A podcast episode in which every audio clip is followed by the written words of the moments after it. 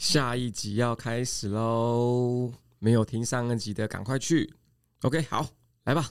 我觉得会有这样子的差，就是要考量的点其实会很多的。我认同，嗯哼。不过还是要小心，因为我怎么确保我自己的认知程度真的比较高？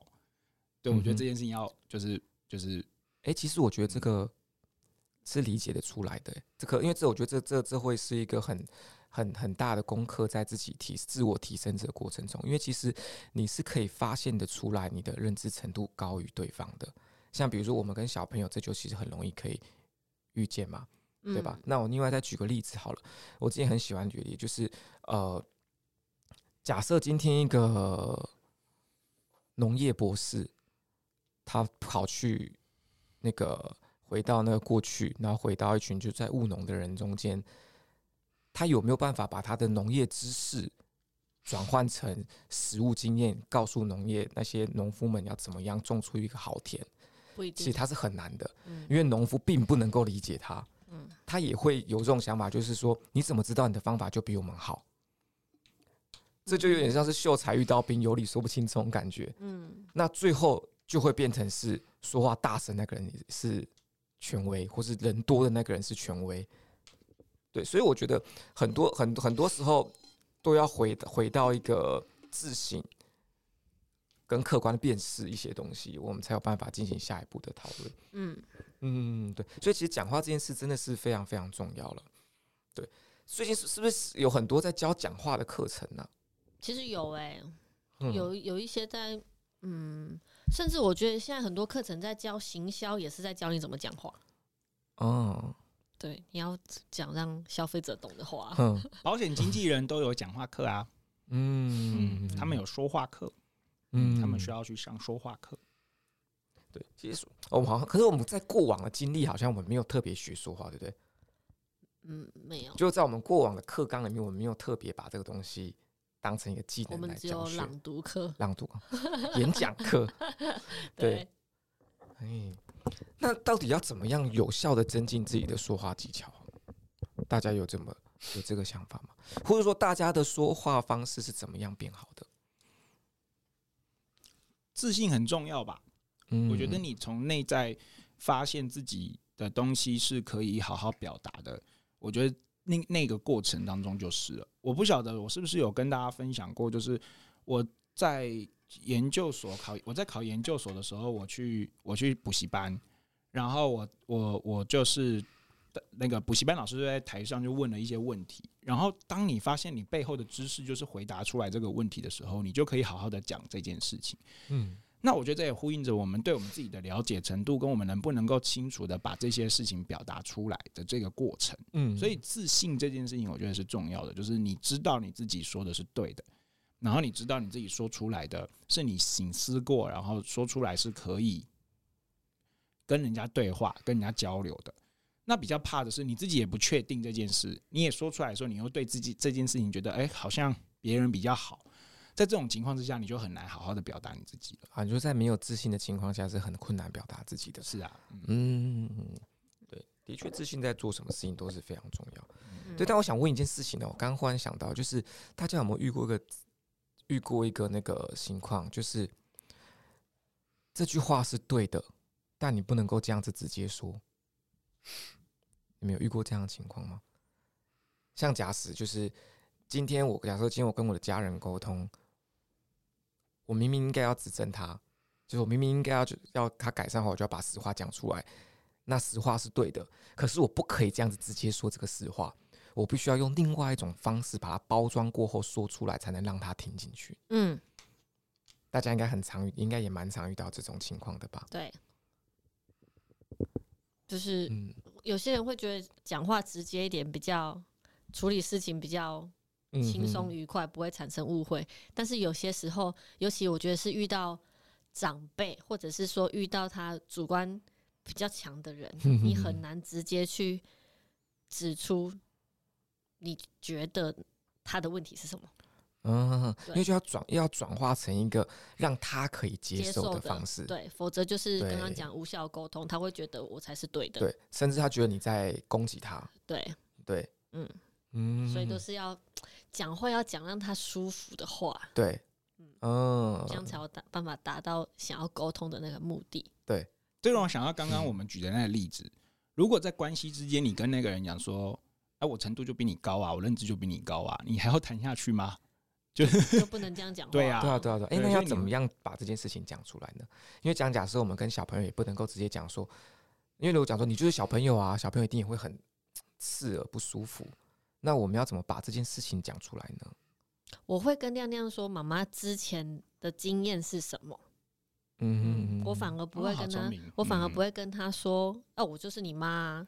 对我，我会唯一会这样跟他讲话是，他说，哦，你怎么都知道我在想什么？他讲这样的时候，我就说，因为我是你妈。啊、对，那有时候要去跟他讲，嗯，比如说准备考试，嗯，对，或者是说他的时间规划，我就会去跟他分享我以前的经验是什么。那我觉得他可以用什么样的方法去试看看，去调整。对啊，我甚至之前也教他要写那个计划表啊。啊，对，读书计划表，或者是说，哦，他这么小年纪就要写读书计划表，对啊，我，但是没有写到很很详细啊，我只是让他至少要规划学习规划，几点到几点要做什么事情，嗯，我有让他自己去安排他自己的行程，嗯，对，而且我是先跟他沟通说，你是希望妈妈帮你排好，你照着我排的做，还是你要自己安排？嗯，对，那我就跟他讲，就事情要循序渐进，就是如果每天练一点，练一点。你会觉得每天都要练好烦，但是总比你累积好多天再一次来练的好。嗯，我会先让他去体验两个啦，就是他如果他如果不练，然后发现一次累积太多，比如说之前的练习卷他一直不写，然后累积到最后还要写，就很很很困扰。啊，他不写，我觉得好没关系啊，你就反正老师说端午节前写完，那你就你就累积到最后一天，我看你会怎么样。让他自己去感受压力。对，所以他后来就知道不能这样，要每天写，每天写。嗯，对，我记得我小时，我小学，我好像一直没有养成这件事情，我都还是在前一天写功课，嗯，然后考试前一天暴风球，一直到很后期都没有长出这个东西。不过这很重要，嗯，所以我不会用长辈的嗯。的口气或者是的立场去跟他讲哪样才是对的，嗯、对。我是用过来人的经验跟他分享，然后让他自己去体验看看。哦，那他其实多半也可以接受。目前可以啦，因为目前还小啊，还无法反抗。等到他自己长出那个自我怀疑的，应该是讲自我怀疑嘛，就是讲就长出他那个想要去，嗯，这算自发性的怀疑。哦，对，自发性的怀疑的时候，我可能讲的话他就不听了。嗯，来，让我们拭目以待。可爱的亮亮。对，教育真的是对，好难啊。对，因为我提到这个，我是想回来回来问，就是大家是，就是我们在场，我们三个是需要别人讲舒服的话来给我们的吗？我们才能接受的吗？我还好哎、欸，大家是讲，嗯哼，只是觉得还好，直接讲我 OK，比较嗯，那典衡呢？我显然是要听好话的、啊，嗯，当然了，我们也知道，那为什么为什么会会有这个区别呢？刚刚的那个那个问题，我们提一下，就是比如说，就以我跟我爸爸妈妈沟通好了，我爸爸妈妈最近开始就是因为年纪大了，就真的是跟不上时代。比如说，你会有一些三 C 的问题、网络的问题，然后这几天就是他就请了人家来家里看网络，然后你很明显的知道他们没办法好好跟他们那些人沟通，是对。那在这个时候，你就知道跟爸爸妈妈有一个很大的认知的差距。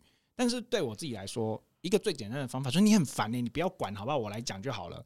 对，这是最好的方式。那另外一个方式就会是，爸爸，没关系，你听我怎么跟他们讲。对，那如果以叔公刚刚问说，那你用什么方式来的话，对我来说，我觉得一个简好的方式就是我自己做，怎么把它完成，告诉你一个比较高认知的人会怎么完成这件事，然后你要看你就靠你看你自己，看看这个人能不能去学习跟得到这个东西。那这样子的那个过程。那你也不会去伤害到他，你也不会让他觉得很不舒服，并且你也可以把这件事情完整的走下去。对，所以我自己在跟这这样，我自己在做这些事情的时候，包括我在跟就是比如说我跟我的晚后辈心理师在谈这些事情的时候，我觉得我也有的时候也会有这样子的一个过程。但是你要说就是他就是正确的嘛，我也觉得不一定，因为他也因人而异。比如说有的人他其实会需要听到一个你直接告诉他问题在哪里的，那我也吃过这个亏啊。我有在那边绕了老半天，我就跟他说不对不对，然后我做给他看，不对不对，我做给他看，然后最后他就说，你能不能直接告诉我到底是什么？对，所以我觉得就比较像曙光刚刚说，我觉得那是不同的差异。那就在我在我这边的话，我觉得我自己的做法会比较是另外一种方式，比较不会是直接告诉他，或者直接跟他讲。那同样的，我会这样对待人，我我就会期待别人是用这样的方式对待我嘛，对吧、就是哎、欸，你也可你也好好跟我讲啊，或者是你做给我看啊，对你就是就是就是用这种方式，我可能就会我可能就会比较容易接受这样子。嗯，所以点也是会需要一个让自己舒服的方式，你的接受度才会比较高一点点。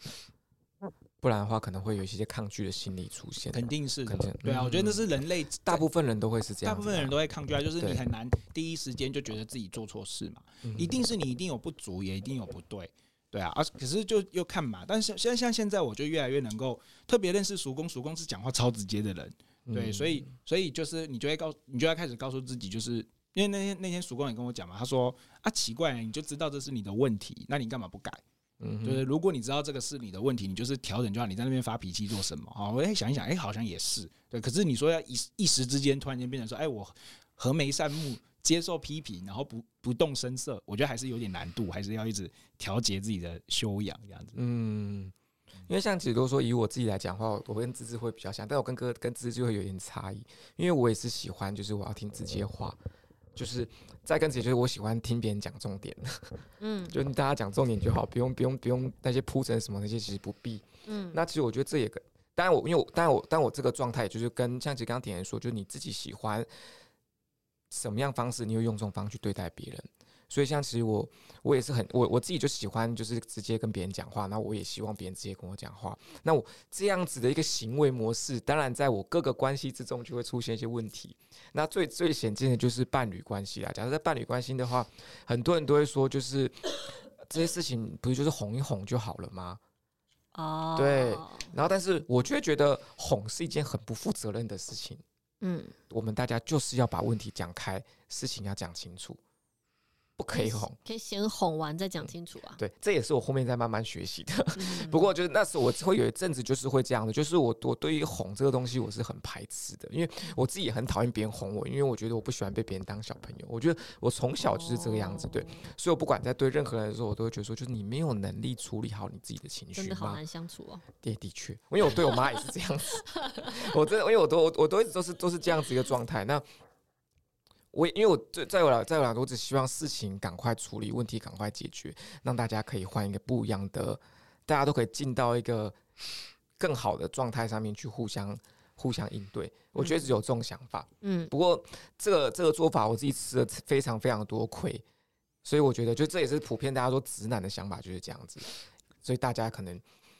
不一定不一定适用，但在工作上继续确实需要的。对啊，像其实叔公他是觉得说要先处理事情，再处理情绪。是，嗯。但我跟我跟点恒都觉得应该是要先处理情绪，再处理事情。嗯。哎、欸，我这边有跟大家不一样，就是其实我不不太讲，我是觉得说情绪你自己处理。我是属于这种，因为我因为我因为我自己对我自己情绪是是都是都是都是可以很好很好控制，而且别人跟我讲的话，就即便别人跟我讲说你现在是不是在生气，我如果意识到我在生气，我也会直接说好像有点。OK，我可以马上调整过来，那我们就继续谈。嗯、那我会觉得我生气是我的问题，嗯，我就觉得就是我让情绪影响到我们现在在讨论的事情。我觉得我觉得这样，有时候我觉得情绪这种东西应该要自己处理，因为我觉得这跟我之前在球队跟一些运动社团的经历也是有关的。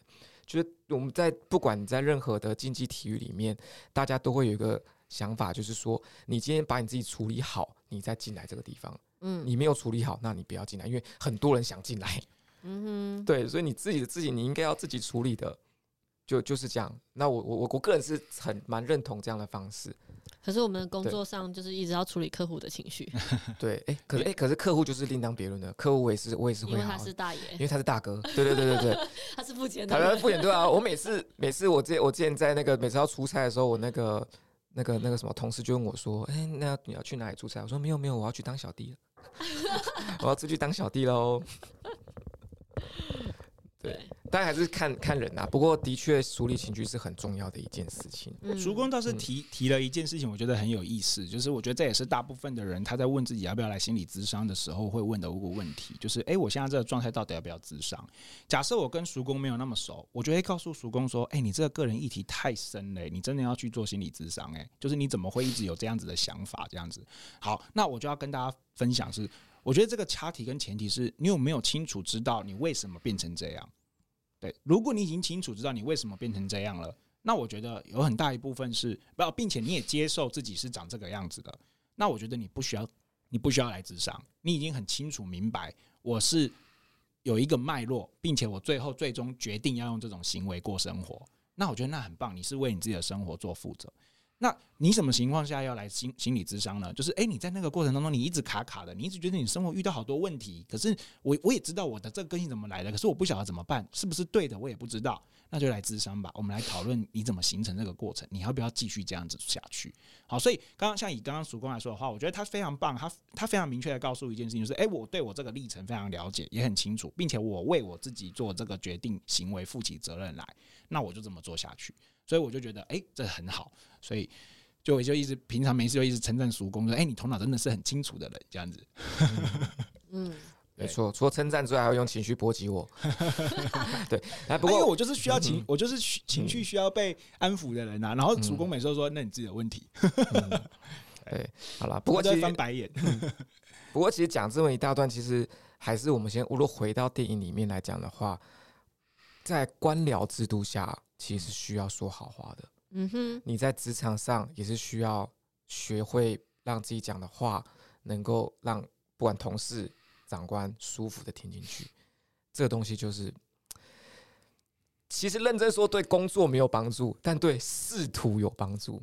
我觉得对工作也有帮助哎、欸，我也觉得，我也觉得对工作会有帮助。可是这样就变成很拐弯抹角啦，就是你没有办法很直接的假设，因为就我不知道大家大家喜不喜欢开会哦。其实我个人对开会是又爱又恨。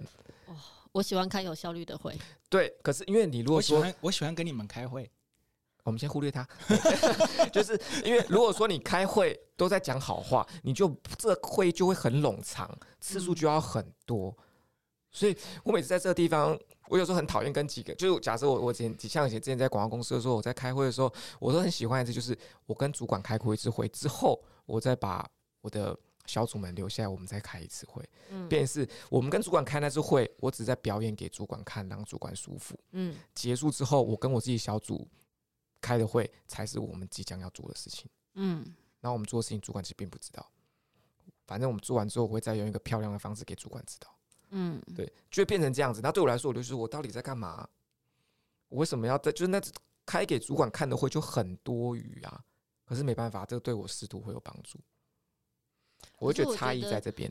说好话对于职场的帮助，让事情运作顺利，是因为大家心情好了、舒服了，做事就会轻松愉快，事情才会做好。对啊，曙光，那我问你一个问题哦，因为我们现在的中焦点是放在说好话会不会有对工作有没有帮助嘛？好，假设你现在哎哎要区分就我我对我觉得对。工作的帮助是说，如果说今天对于解决问题没有立即性帮助，但是对于你长期的仕途是有帮助的，不只是仕途哦。我知道是芝芝那个说法，比如说我是你的长辈，我不我是你的长官，对不对？是。然后结果你现因为我会是情绪化的人，哎，我知道。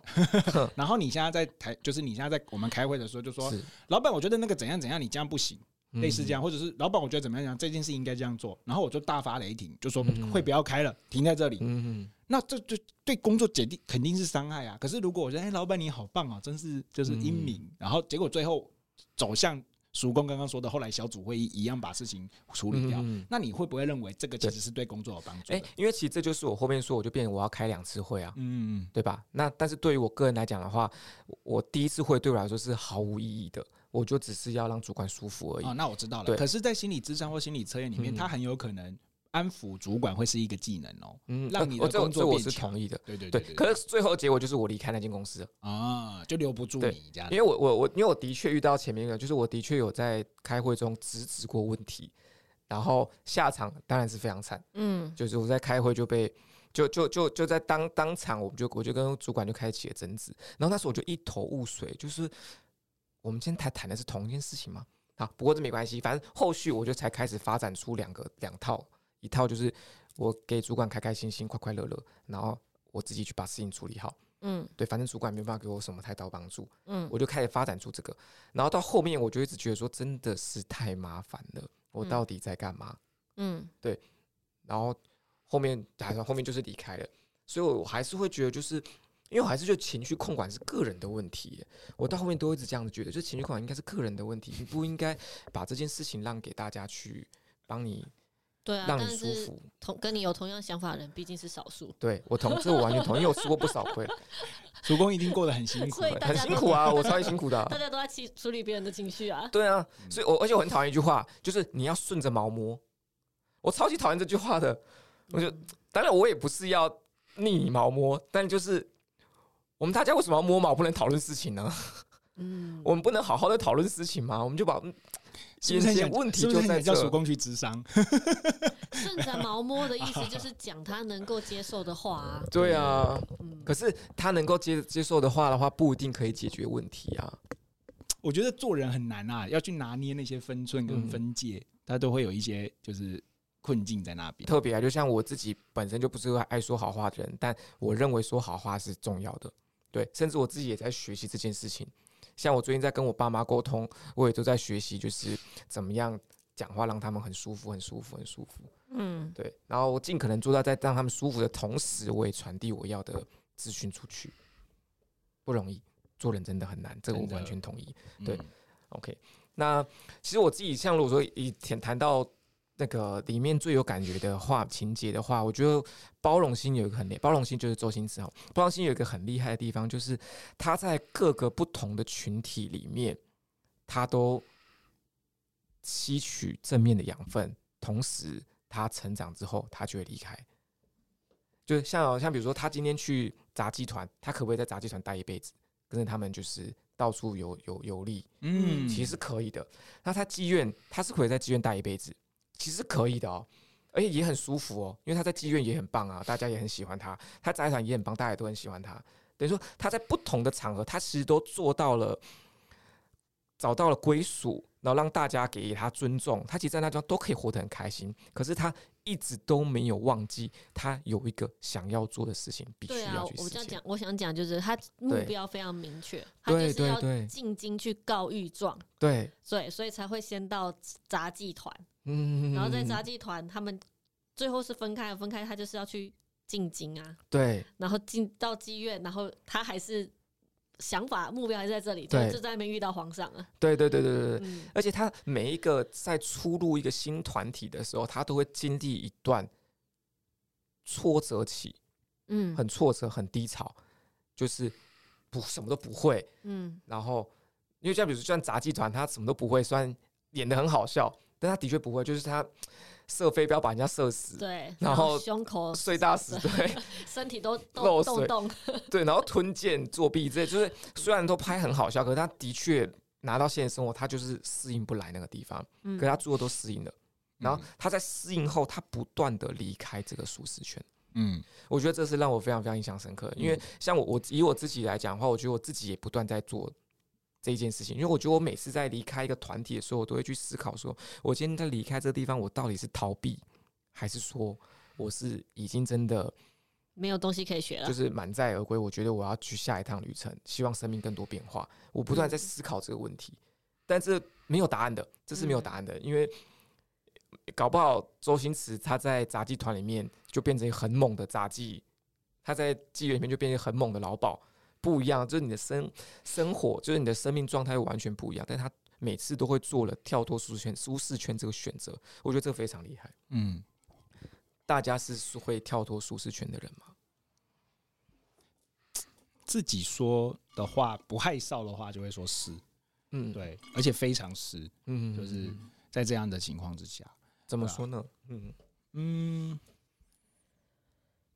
我没有办法在一个地方待太久，或者是说我如果看见那个那个那个样子已经成型，它没有其他变化的时候，我会我会有点没办法，就是接受。所以当时就会一直觉得说我应该要再多做些什么，然后再再再去离，就是先离开。然后我觉得很棒一点是，我以前在跟我以前在大学里面当心理师的时候，我也都跟我们那个学生讲，我说你要怎么让你经历过的每一件事情都成为你的资产。而而不是就是爱过了就算了，就是你你经历你在这边待过，你就要知道这件事情可以给你未来。你这个资产论的意思是指说，就是你要怎么确定你每一段给你的经历都是带带带给你成长，正面成长。对对对，啊因为那时候不是停滞的，因为那时候我看了《穷爸爸富爸爸》的书，嗯然后它里面不是有一个资产跟负债的概念是嘛？然后我就把它运运用到就是心理的谈心理的时候谈这件事，就是哎，你今天经历过一段路，经历过一段事件，这段事件它如果给你生命中带来其他新的记忆跟技能，你遇到相同的事情，你可以处理它，那它就是资产。可是如果你被这段记忆或者是这段关系给困住了，然后你永远困在这个地方，然后永远走不出来，它就变成你生命中的一个负债。对，所以他这形容蛮棒的。对，所以我就我就我就我就会希望你把你过去发生的所有事情都成为你的资产，然后我觉得我也尽可能在落实这件事。在作为一个心理师的这个路上，你要说我流浪也好，或者是我一直不断的换工作也好，我也确实一直流浪跟一直换工作，但是我一直觉得我内在是越来越富足跟越来越充实的。然后我也没有办法在一个地方待太久，而且我也希望他赶快有突突破跟变化。然后我也一直在寻找，就是志同道合跟可以这样子一起变化的伙伴。然后呃，就我其实我觉得现在跟你们坐在这边就会很开心，因为我就知道说，哎，我可以创造一些新的可能性，不是我原本那个舒舒适圈或者是我那样子的圈子里面会会了解的。然后所以这边当然会带有一点我个人主观评价了。哈比如说我看过非常多万年的行动心理师。然后我就想说，就是这很奇怪。照理来说，你们接了这么多的工作，跟这么单位这么多单位合作过，你的资产应该爆表，诶，应该会可以做好多好多的事情了，怎么还是这个样子呢？但我觉得这是个人选择，就不是说你你怎样做是对的，或怎样是错的。但是如果就以会不会跳脱舒适圈来说，就是如果自己凭自己，然后把脸皮削薄一点，我就会说是，我是会跳脱舒适圈的人。嗯把脸皮削薄一点什么意思？就是我觉得说自己愿意跳破跳跳那个跳脱舒适圈，感觉脸皮有点厚，才有办法说这种话。哦，对，因为我感觉我还是过得蛮舒适的。哦，对对对，嗯嗯，我想说的也是这样、欸，就是我没有办法确定说我是不是有跳出舒适圈，因为感觉我都在这边，但是我不会因为在这个圈圈里面就允许自己不进步。嗯，对，我觉得。呃，我还是会去寻求让自己更好、更优秀的方式，但是我不确定这样是不是就叫做跳脱舒适圈。嗯嗯嗯嗯，因为说不定我抗压性很强，所以没有觉得跳出来啊。是啊，嗯、对啊，对。哎，我其实你说这段真的超棒的，我觉得你有没有喜欢这件事情真的有差。就是比如说，当你去跟一些人分享你曾经做过一些事的时候，他们是他们会直接告诉你说他不会这么做的，可是你自己回想的时候，你就不觉得那是苦差事啊。你自己回想你曾经做过那些事的时候，你是乐在其中，你很喜欢。纵然那个地方没有收、没有收入、没有什么东西，但是对你来说，你就是一个很大的一个生命的资产，一直不断的累积。可是你去跟他分享的时候，你就发现哦，对他来说好苦哦。对，那那你要怎么说？那你到底有没有跳脱舒适圈？对我来说，其实没有，我就在做我自己喜欢做的事情而已。嗯嗯嗯。嗯，这边我的定义就比较不太一样诶，因为我其实我觉得我对于跳脱舒适圈这个定义是，你会经历到一段时间的极度不舒适，你会甚至会进入到一种自我怀疑，你会觉得说我是不是该回去过往那个地方，然后你会陷入，甚至也是可能会有不自信，因为可能你走这条路没有人走，或是你过往的生你生命的经历的人没有。跟你有相相同类似的经验，你会没有任何的依靠，你会没有办法跟任何人讨论，因为你必须全权的做主。对我，我对我我我自己我自己对这个东西的定义会是在这个地方。嗯，如果是这个定义，那我没有，我都在这个圈圈里面。哦，那我也没有。嗯，可是我要说是，比如说，可是我觉得我运气比较好，是因为也许有，可是我每次到那个地方的时候，你就会开始看见没有这条路可以走，欸，嗯，就是我自己的，我自己的就是经验会这个样子。比如说，我有一段时间跟着我们老师，就是在中国大陆往返，是。然后我那那段时间是没有收入的啊，就是你就只是人家就是付你几几酒钱，你过去那边也没收入，就是去当老师的助理。可是你去那边，你认识了一些人，你就开始觉得说，哎，好，好像可以呢，这边可以做点事哎。所以我觉得刚刚曙工说的那个空洞感，或者是啊，sorry，不是空洞感，就是无助感跟没人可以讨论的感觉。我觉得运气好，是我没有，还没有，嗯。在讲没有机会见到嘛，就是我没有遇到，就是我运气很好，我都会在那个时候遇到一些可以让我在这条路走下去的人。嗯，对，贵人很多，帮助我的人很多。我的部分可能因为一直都在法律的这条路上，嗯，没有跳到，就是没有跨领域，对，所以也不至于到没有人可以讨论的这个程度。啊，对。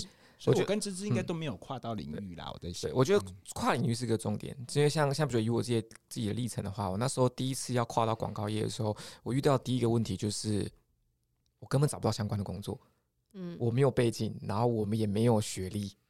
嗯，因为我的我我我就不是本科生啊。嗯，对，然后你变成是你的，你就必须你得想办法说服对方，让你面试，让你有相信你可以胜任。对。这种经验对，甚至你可能要被迫接受一些更不合理的薪资，嗯，或者条件，你才有办法去做，才有办法去，才有办法就是呃拿到这张门票去做这件事情，嗯，对，所以我觉得，我觉得这个才就变你过往的积累，社会条件的积累就失去任何优势，失去任何东西，嗯哼，对，所以我就我就我我那时候遇到比较多状况会是，或是这一会是这一块。嗯，这也是比较特别的。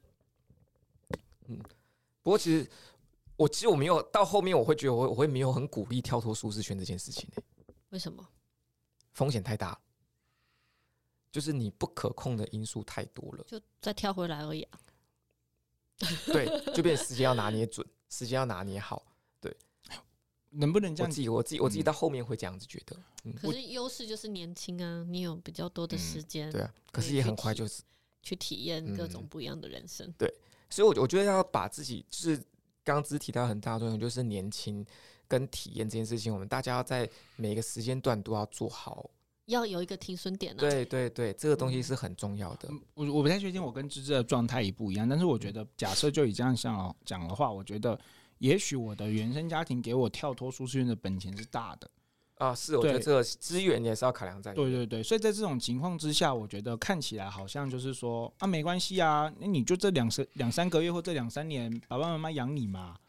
那这个东西算跳脱舒适圈吗？我觉得真是太不长。跳脱舒适圈对铁人来说，跳脱舒适圈应该是要离家。对，应该是要离家。我爸爸妈妈 就是告诉我爸爸妈妈说，你不要再不用再资助我了。嗯。但我跟你讲，我这辈子做不到。对。也没有。所以，所以其实其实我后面会觉得说，就是。因为我们当然最理想的状况一定是就是在有，因为你毕竟有资源，干嘛不用？嗯，要放大自己的资源优势啊，这是肯定要的。当然没有多到很多了，我觉得要跟大家澄清一下，大家听了以后觉得我是什么富 富二代？没有，完全不是。只是他不是吗？他是，他是啊，狗屁嘞，狗屁。对，他们家那么多房子，然后我爸妈对我很好，就这样而已。不过还有很多房子，哎哎，大家赶快澄清一下。不过要说，就是其实。就跳脱舒适圈，这是有风险的事情。当然听起来很理想、很酷、很很厉害，但是这个风险其实也是极大的。像我们如果说循着社会的常规道路，这可能听起来很无聊，但是这也是对你来说最安全保险的地方。对，所以要不要跳脱舒舒适圈，这可能是个人人生选择，但是选择之前一定要慎重考虑。嗯。对真的，这是一个包容心一定跳脱舒适圈。他跳超大的啊！他跳超大，没有，他是他是被舒适圈赶走。他一开始在官僚，他被官僚赶走，被迫的。对对对。可是他后面杂技跟那个妓院，那个就是真的跳脱舒适圈，而且他在跳脱的时候，而且我觉得很棒啊，就是包容心，他在那些地那些地方都。积攒了能能量，嗯嗯，对，所以他们那边都有一个道别的画面，就是他在离开杂技院的时候跟钟丽缇他们道别。嗯，明年春天春暖花开的时候，就是我们相会的时候。对，然后他在那个妓院应该也有跟鲁烟道别吧？没有，没有，没有吗？最后没有在没有道别，是后来他们两个都怀孕了。对对对哦，然后就是吃了那甜药，对对对对，吃了七情氏给的药。对对，反正就是。包容心在这个过程中，他积攒能量，才重新回到他的目标上，他才有办法做到逆袭。嗯、可是不得不说，包容心非常幸运，太幸运了，太幸运，何止幸运是太幸运了，开外挂了，对啊，完全开外挂。对，就是他在妓，他在杂技团很有可能就被飞刀射死，对啊，他在妓院也很有可能被打死，他就是主角光环啊，对。对，这样才好看呐、啊。对，他如果就是哎，设就是结束，那我要看什么？对，就太无聊了。对，所以在这大家要跳脱舒适圈，要真的是要慎选。对对。嗯。好，那我们这情节聊到这边，芝芝会推荐亮亮这部片吗？我会，我会让他看诶、欸，看的原因是让他知道说，就是你要怎么样去，嗯，克服困境。哦。嗯，你他一 笑什么？没有，就不要比起就是上一部唐伯虎，你不想给他看唐伯虎，可 是你可以给他看九品芝麻官。九品芝麻官也其实也是没有很适合啦，就是对。但是我觉得再大一点是可以让他知道说你要怎么样去克服逆境，而不是逆来顺受。嗯嗯嗯，我我会比较让他想看的是这一个，就是即便前面受了这么多冤屈，但是你要你要想办法去把它扭转回来。那只是在哪一个画面你会机会教育他一下？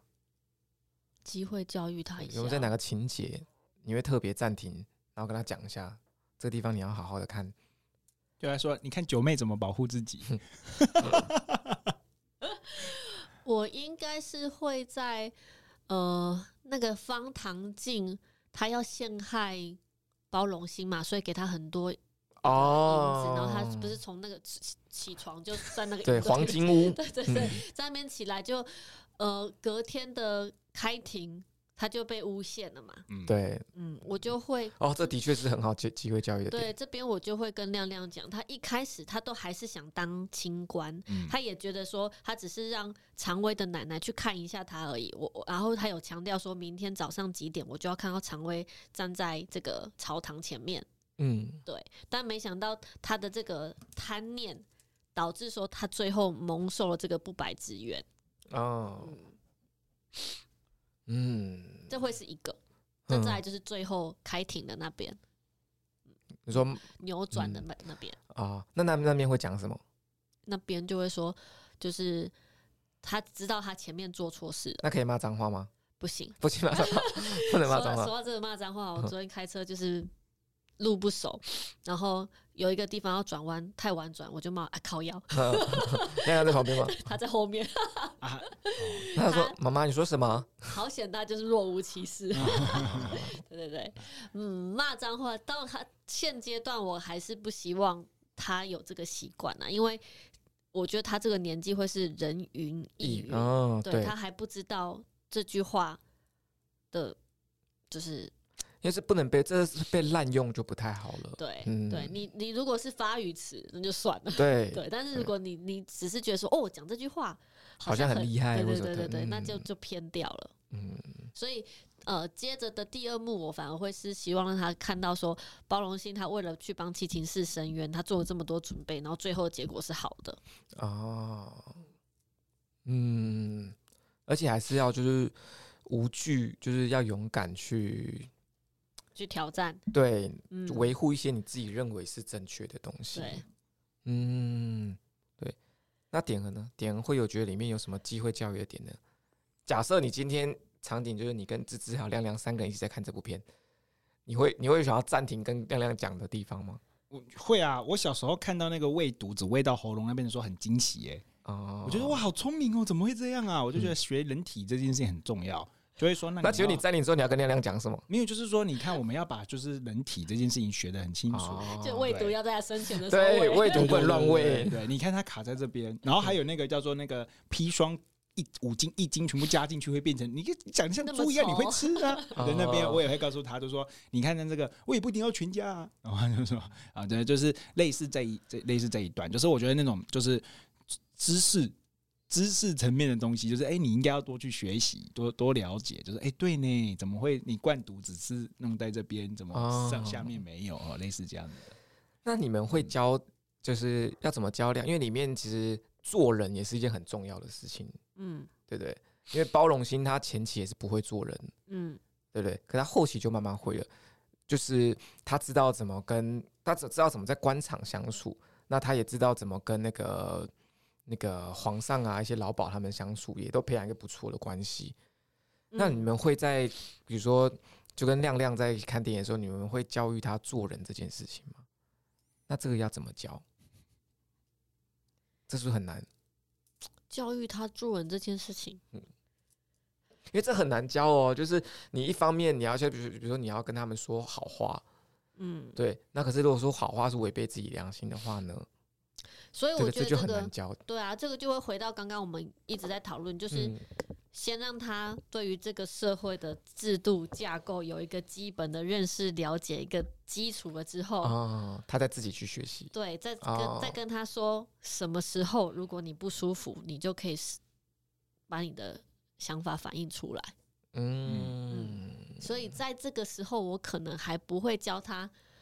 这个太生硬了，对，太深了，没有隐身。嗯，对，就是这个他这个时候，我顶多就是教他说。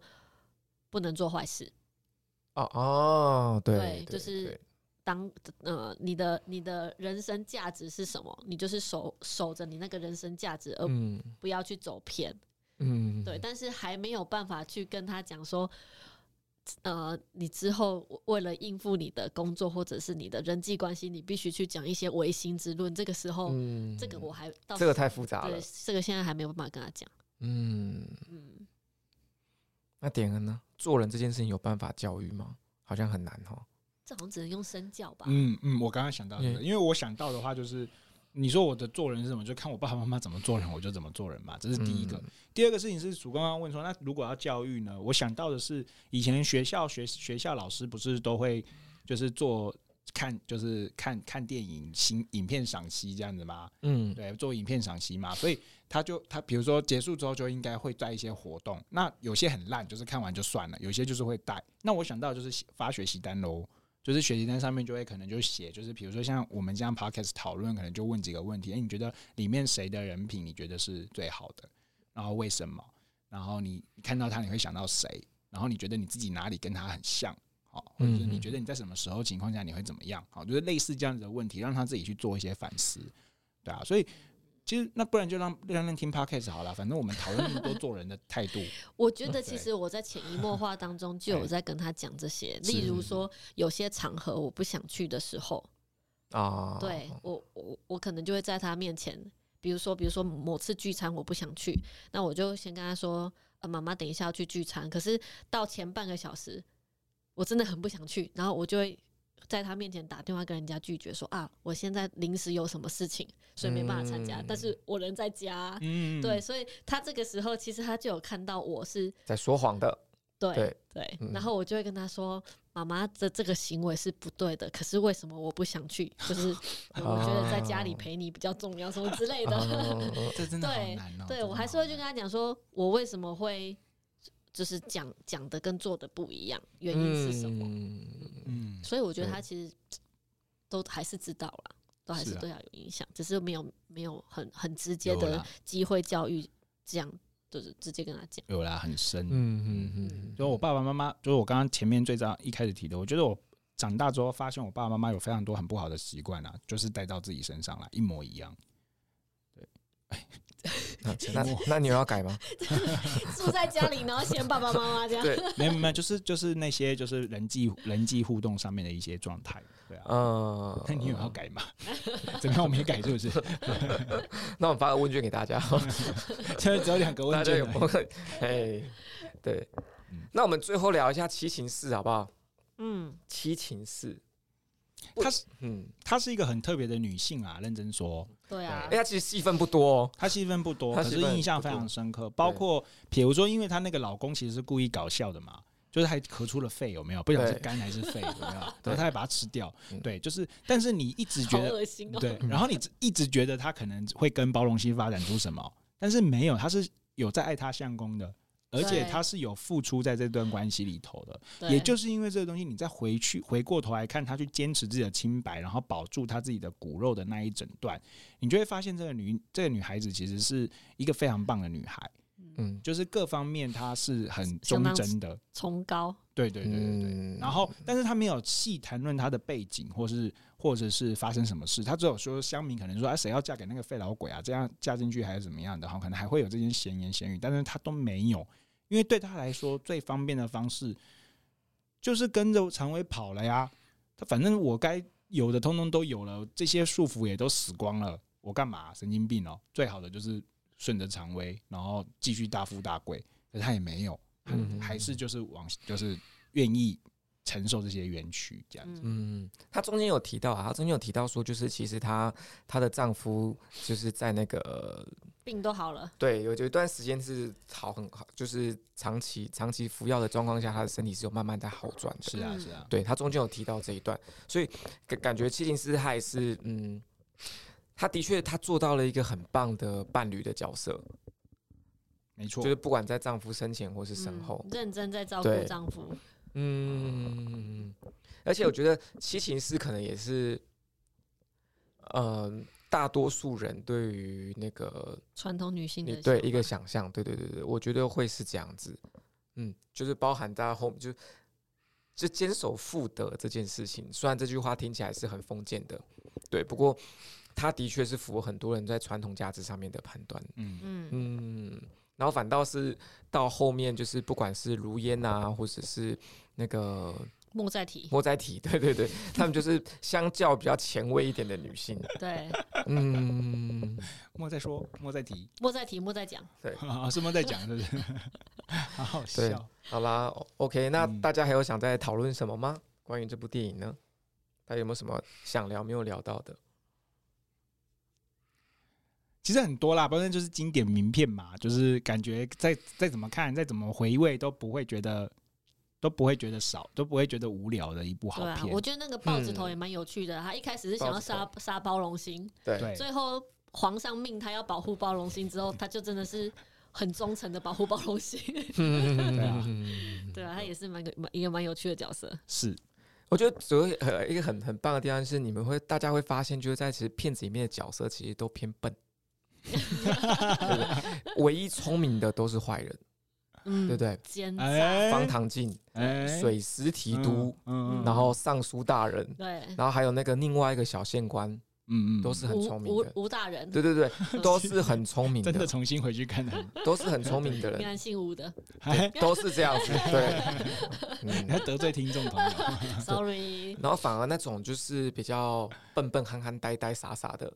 他们其实做了很多帮助包容心的事情，嗯，对，所以就是他们也就是没有没有没有把一些人性想的这么复杂，他们就是很简单的在过自己的生活。对啊，有为也是一个很称职的绿叶，非常非常非常非常，因为有为很重要。如果没有有为的陪伴，包容心很难那个，嗯，继续走下去，完成他的这个，对，有为太好笑了，嗯，所以其实也也没有也没有说要鼓。